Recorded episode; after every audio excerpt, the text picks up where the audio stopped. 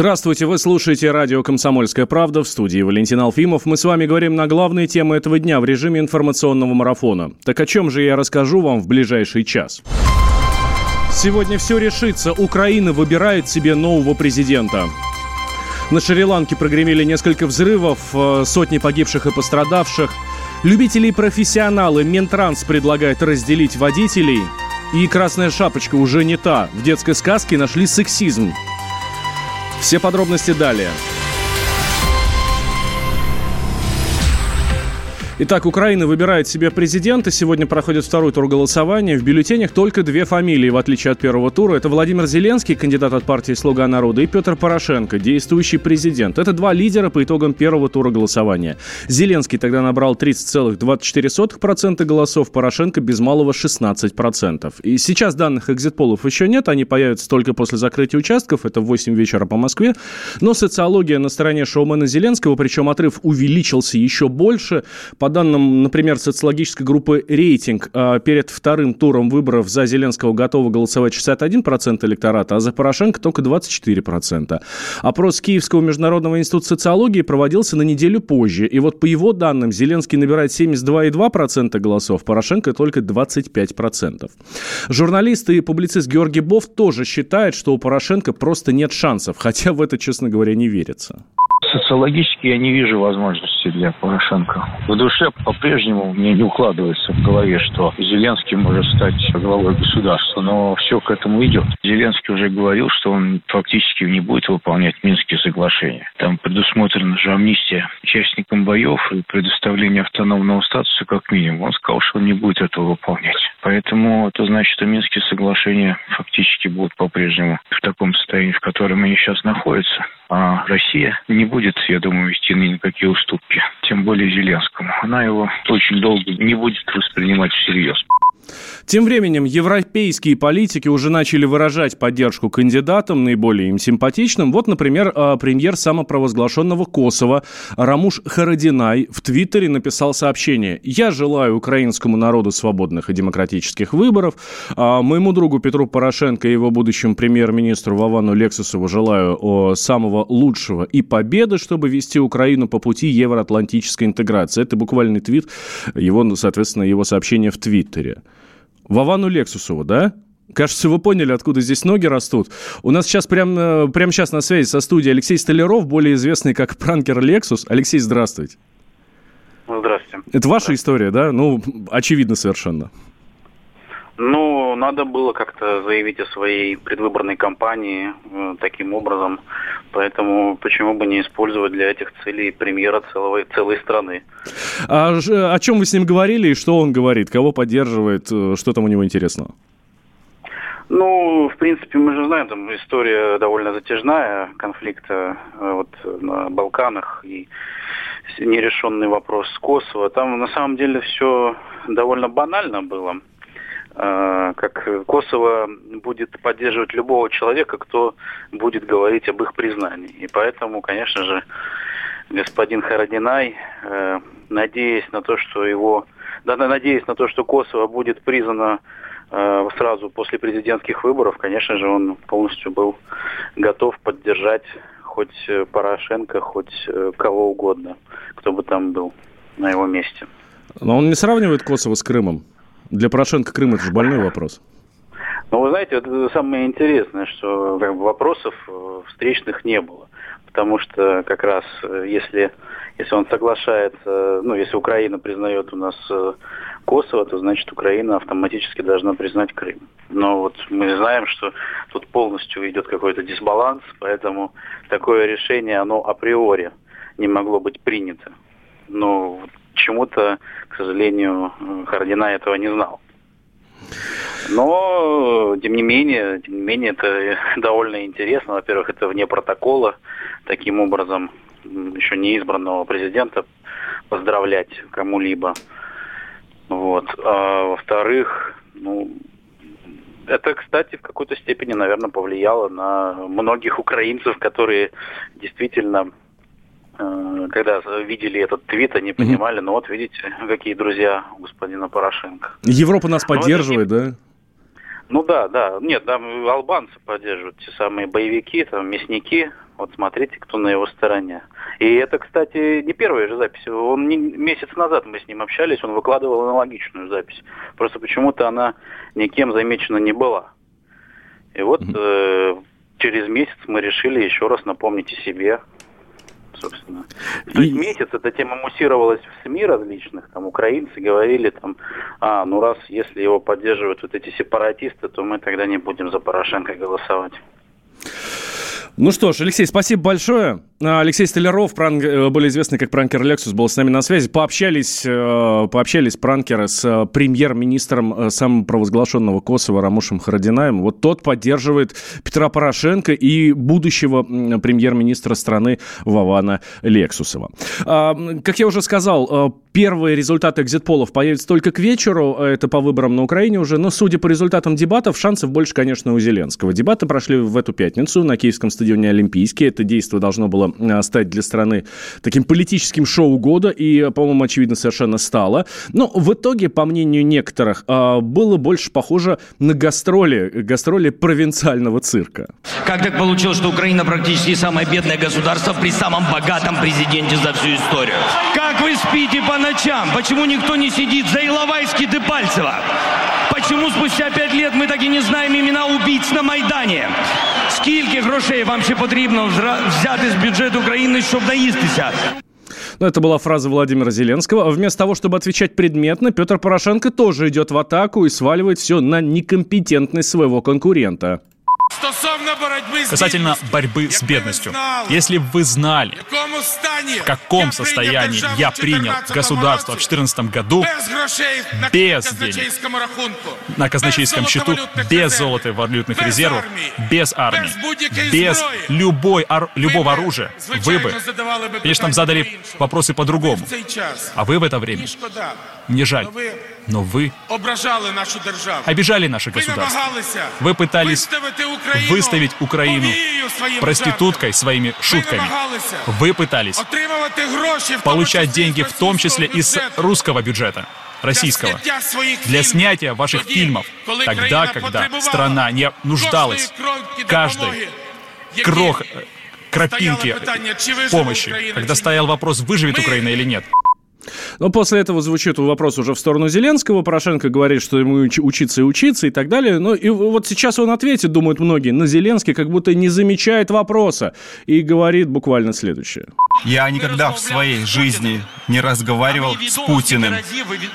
А я могу представить себе, сколько раз вы разговаривали с господином Путиным, или как его так, или напрямую, или через господина Медведчука, начиная с 2014 года. Далее. Я с начала войны никогда не был в России, это ложь. А что касается Верховного Главнокомандующего, господин Порошенко, сейчас идет война. Извините меня, пожалуйста, конечно же. Но вы мне задаете такие вопросы, на которые вы должны ответить. Почему война не закончена? Почему она не остановлена до сих пор?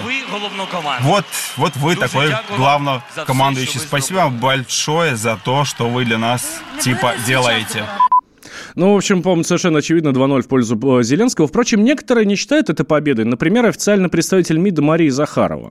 Я смотрела. Я считаю, что это просто классический обман, в котором э, держат э, украинцев, украинский народ, и он продолжается. Это многолетний обман. Есть понятие дебатов. Это, это определенная процедура, и то, что устроили сейчас, и то, что выдали за дебаты, не является никакими дебатами. Это некое шоу. Можно, так сказать, родиться в оценках, можно давать разные оценки, но это не имеет никакого отношения к дебатам, понимаете? Дебаты – это разговор людей на серьезные темы. Здесь не была поднята ни одна серьезная тема в плоскости обсуждения э, путей выхода, разрешения, каких-то перспектив. Это даже не популизм. То, что мы видели, это шоу. Ну, букмекеры в России и за рубежом считают, что Владимира Зеленского значительно больше шансов одержать победу в сегодняшнем втором туре э, выборов. А по оценкам, шанс шоумена от 65 до 80 процентов. Сегодня в течение всего дня следим за выборами на Украине всей земле кочуем, на погоду не глядим, где придется заночуем, что придется поедим. Театральные подмостки для таких, как мы, бродяг, свежеструганные доски, занавески на гвоздях. Мы бродячие артисты, мы дороги день за днем. И фургончик чистом Это наш привычный дом. Невеликие таланты но понятны и просты. Мы певцы, музыканты, акробаты и шуты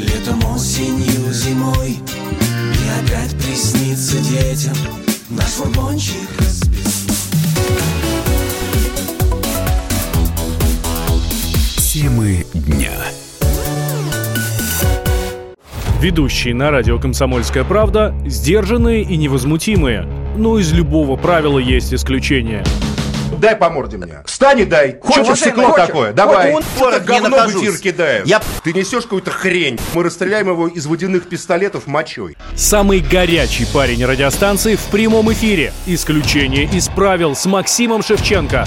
Слушайте по вторникам с 8 вечера по московскому времени.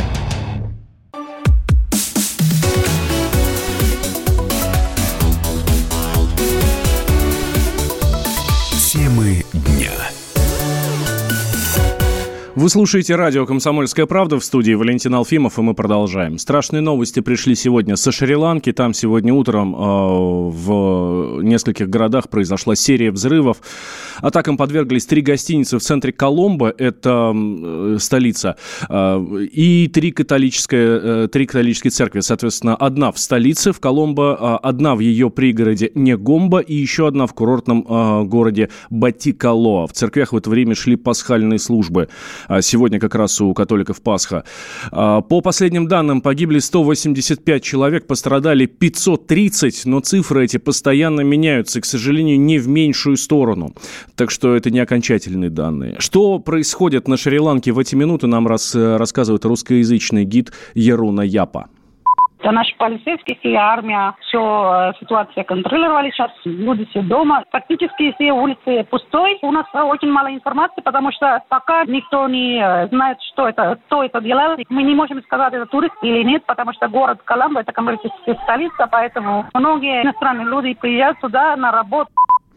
А, действительно, Шри-Ланка – это очень популярное место у туристов, в том числе у российских туристов. Но, несмотря на это, а, слава богу, россиян среди погибших не оказалось. Это данные официального представителя МИДа Марии Захаровой. На эту минуту среди погибших и пострадавших нет российских граждан, но посольство продолжает проверять эту информацию. Действительно, удар пришелся по отелям и по религиозным сооружениям, где проходили соответствующие мероприятия, посвященные католической Пасхе. Выражаем соболезнования погибшим, сочувствие раненым. Народу Шри-Ланки в этот э, трагический день наше посольство делает все для прояснения информации и для оказания российским гражданам информационной поддержки и любой другой поддержки, которая будет необходима. Ну, буквально несколько минут назад пришла срочная новость. Э, на Шри-Ланке произошел еще один взрыв на окраине столицы Коломбо. Погибли еще два человека. И пока ни одна из экстремистских организаций ответственности за случившееся на себя не взяла. Мы следим за развитием событий. Все последние новости обязательно вам расскажем. Далее к другим новостям. Скандальный арест внутри органов. ФСБшники повязали ФСБшников.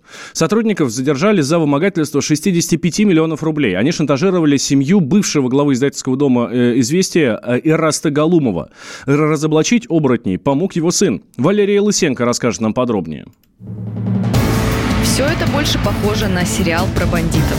Больше года Эраст Галумов находится под стражей в Лефортово. Дело было громким. По версии следствия, бывший глава издательского дома «Известия» совершил мошенничество в 2011 -м. Посадить его решили только спустя 8 лет. Почему, не ясно. Теперь занавес приоткрывается. Стало известно, что у семьи Галумова вымогали крупную сумму за закрытие дела. Следственной группой управления ФСБ руководил старший следователь по особо важным делам Сергей Белоусов. Но появился некий Михаил, который за 65 миллионов обещал порешать вопрос. А иначе грозил засадить Галумова по всей строгости, да еще и завести уголовное дело и на его сына Александра. Корреспонденту комсомолки Дине Карпицкой удалось добыть эксклюзивные материалы. Как стало известно КП, службу собственной безопасности ФСБ в декабре 2018-го обратился сын издателя. Он сообщил, что вот уже больше полугода с ним регулярно созванивается некий Михаил, который представляется высокопоставленным сотрудником ФСБ, имеющим влияние на следствие. И влияние он действительно имел. Все разговоры Галумов-младший записывал, скриншоты переписок сохранял. Так собрался материал для обращения в органы. На свой страх и риск Александр даже перечислил часть требуемой взятки – 3 миллиона рублей. И, к своему удивлению, обнаружил, что после этого следователь Белоусов тут же изменил тактику общения с его отцом. Разрешил ему свидание с близкими и звонки домой. После этого сомнений в том, что дело сфабриковано ради получения денег, у Александра Галумова не осталось. С декабря все переговоры с Михаилом фиксировали сотрудники службы собственной безопасности ФСБ. Послушать и почитать им правда было что. Алло? Да, здравствуйте. Да, здравствуйте, Михаил. И вы эти условия приняли, кстати говоря. Эти условия, ну, вы на них согласились, по крайней мере, вы так сказали, да. Сейчас вы эти условия начинаете фактически просто-напросто менять. Все, что входило, вот мы это все убирали и убираем все новые эпизоды. Хотите, я не знаю, давайте цену увеличим там в пять раз и вообще сожжем нахрен это дело. Никому не интересно здесь, поверьте. Ни мне, ни Я понял. А... нашим лицам, да. чтобы да. крупная сумма ушла государству. Никому это не интересно нафиг. Когда пришло время второго платежа, Михаил потребовал перечислить 15 миллионов рублей. Сын Галумова говорит, что денег нет, а чтобы их получить, хорошо бы продать семейную недвижимость, которая арестована следствием. Вы видите по общению со мной, что я лишний раз веду дело так, а, чтобы не привлекать к нему никакого внимания со стороны. Да, поэтому тихо, осторожно продолжаем работать для того, чтобы был лучший результат с наименьшими потерями. Пожалуйста, тоже не затягивайте с дальнейшими шагами с вашей стороны. У нас все в продаже, как мы говорили. Я уже цены и так опустил, там, загородный дом, там, рынок 15, я уже за 6 отдаю, чтобы хоть как-то что-то сдвинуть службе собственной безопасности ФСБ удалось установить, что этот самый Михаил никто иной, как сотрудник ФСБ Александр Колбов. Теперь уже бывший. Он уволился буквально в конце прошлого года, но до последнего продолжал звонить и угрожать сыну издателя. Колбова отправили под арест до июня. А следом задержали и его коллегу, того самого руководителя следственной группы, ведущей дело против Галумова, Сергея Белоусова. Он все еще действующий сотрудник ФСБ, поэтому его доставили в военный гарнизонный суд, который и решит его дальнейшую судьбу. Валерия Лысенко, радио «Комсомольская правда». Минтранс предложил разделить водителей на любителей и профессионалов. Министерство доработало поправки к закону о безопасности дорожного движения. Началось публичное обсуждение, оно продлится до 6 мая. Дело в том, что сейчас обучение в автошколе считается образовательным процессом, поэтому все, кто получает права, получают и профессию водитель. Эту категорию, категорию граждан и хотят обозначать как любителей. Для них учеба на курсах будет упрощена, и платить за это надо будет меньше. А вот для того, чтобы перевозить грузы или пассажиров, водители должны будут пройти курсы повышения квалификации. Там обучат вождению во внештатных ситуациях и э, обеспечению безопасности. По оценке Минтранса стоить это будет от 2700 рублей до 12 тысяч рублей. По окончании курсов учащиеся получат свидетельство по профессии водитель. Его планируют выдавать сроком на 5 лет. Без этого документа человек не сможет устроиться в компании, которые занимаются перевозками, говорит координатор общества «Синие ведерки» Петр Шкуматов. Это очень правильный шаг. А, он, а, собственно, давным-давно назрел, а, и дополнительные экзамены, ну и, собственно, дополнительные программы обучения, которые бы отсеивали неадекватных водителей, это в общем, очень э, давно назревшая мысль, идея, и э, очень хорошо то, что сейчас э, к ней э, возвращают. Плюс еще и в том, что уже случайные люди без профессионального водительского удостоверения, они э, не смогут прийти э, работать в такси, в грузоперевозке. Но встает еще одна проблема. Водители такси, э, и она, они э, вряд ли таким образом будет решена, отмечает руководитель Федерации автовладельцев России Сергей Канаев. Для того, чтобы там работать в такси, э, в России есть смысл как бы определить некие курсы или некие сдачи экзаменов по работе по найму, так же, как сделано это, допустим, в той же Германии, когда вы работаете по найму, у вас должны быть определенные э, экзамены сданные. Если это сделано для этого, ну нормально, но вылечит ли это э, ситуацию в целом, уберет ли всех неадекватных водителей, большой вопрос, потому что мне кажется, что здесь, э, ну, скажем так, большее значение имеет не вопрос, умеют они управлять автомобилем или нет, а вопрос психологической управляемости. А, по мнению Канаева, этим вопросом должен заняться также и Минздрав.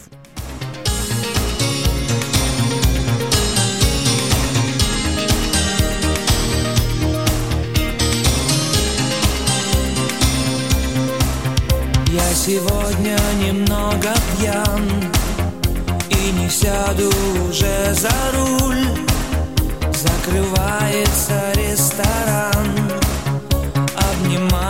ночной июль. В темноте растворен жасмин.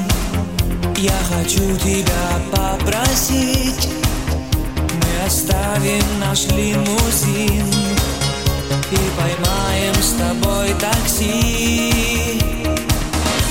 Такси, такси, вези, вези Вдоль ночных домов, мимо чьих-то снов в такси. Я тебя обнять и поцеловать. Такси, такси, вези, вези Вдоль ночных домов, мимо чьих-то снов. Такси, такси,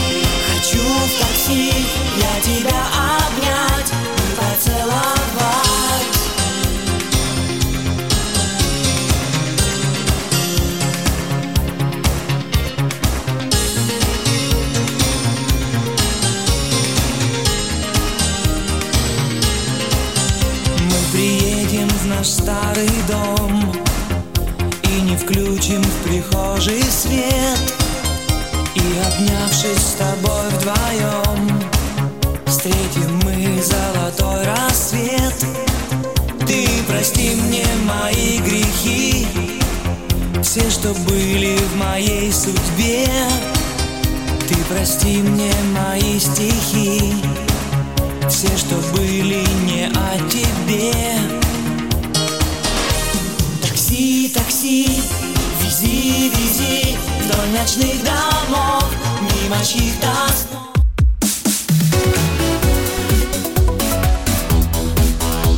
Темы дня. Товарищ адвокат! Адвокат! Спокойно, спокойно. Народного адвоката Леонида Альшанского хватит на всех. Юридические консультации в прямом эфире. Слушайте и звоните по субботам с 16 часов по московскому времени.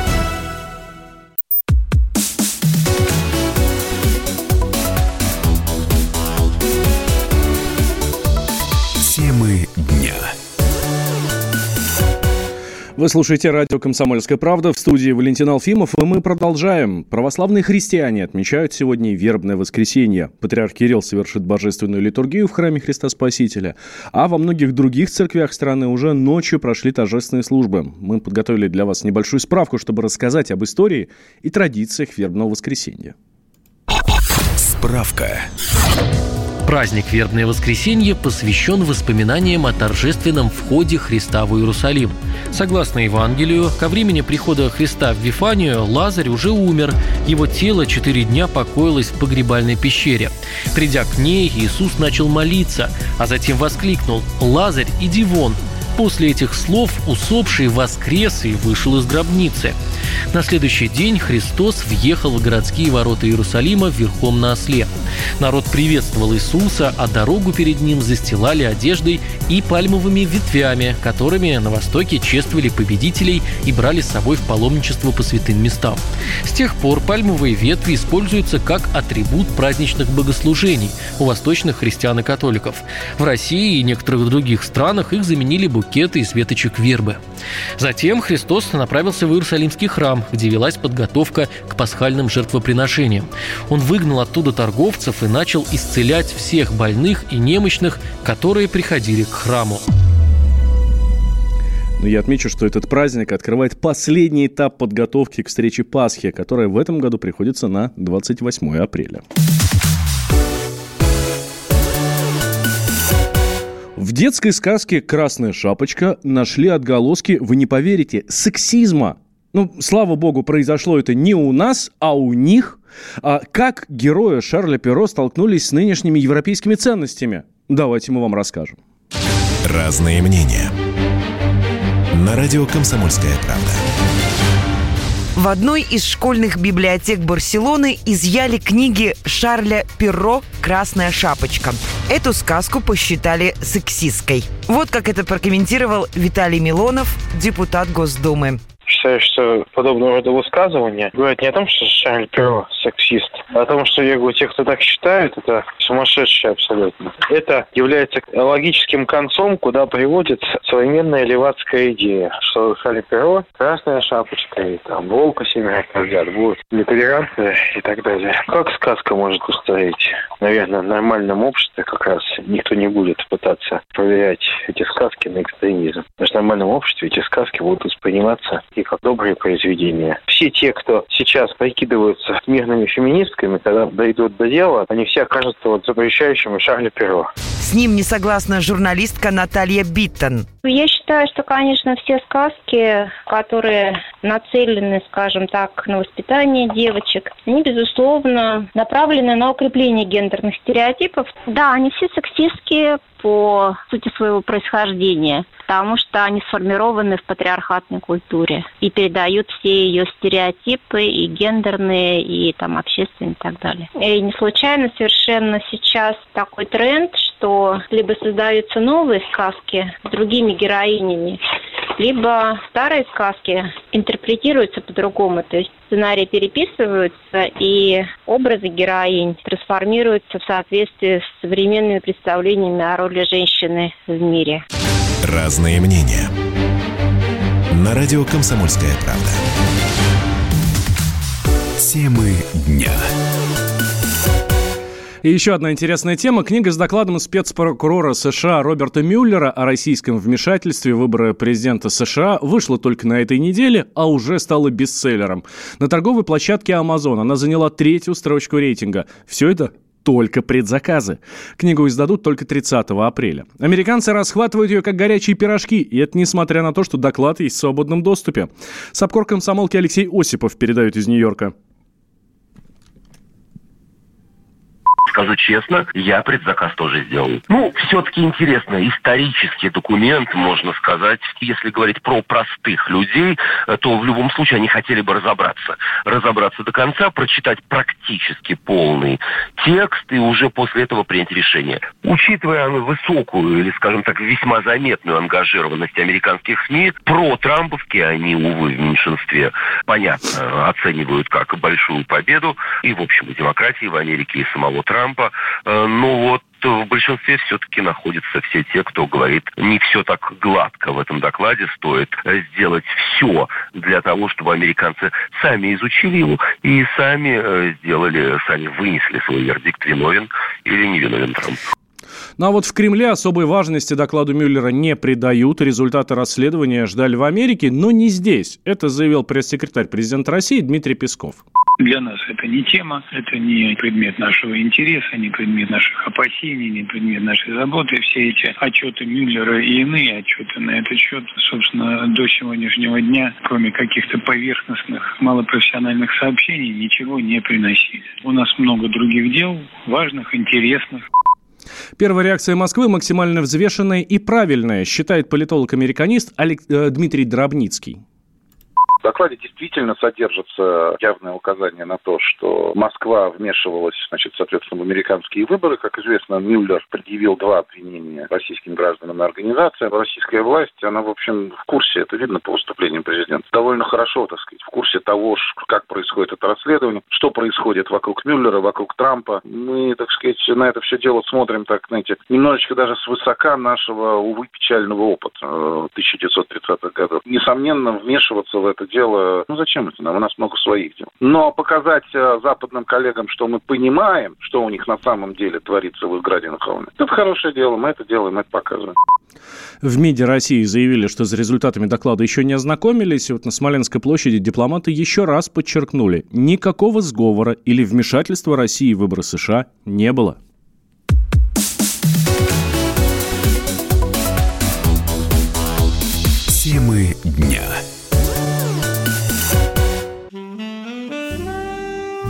Бутылка «Шато Марго» 1787 года. 225 тысяч долларов. «Феррари 250 Теста Росса» 1957 год. 12 миллионов долларов. Картина Ван Гога «Портрет доктора Гаше» 1890 год. 80 миллионов долларов. Есть вещи, которые со временем становятся ценнее. Но информацию лучше получать оперативно. Слушайте темы дня по будням на радио «Комсомольская правда».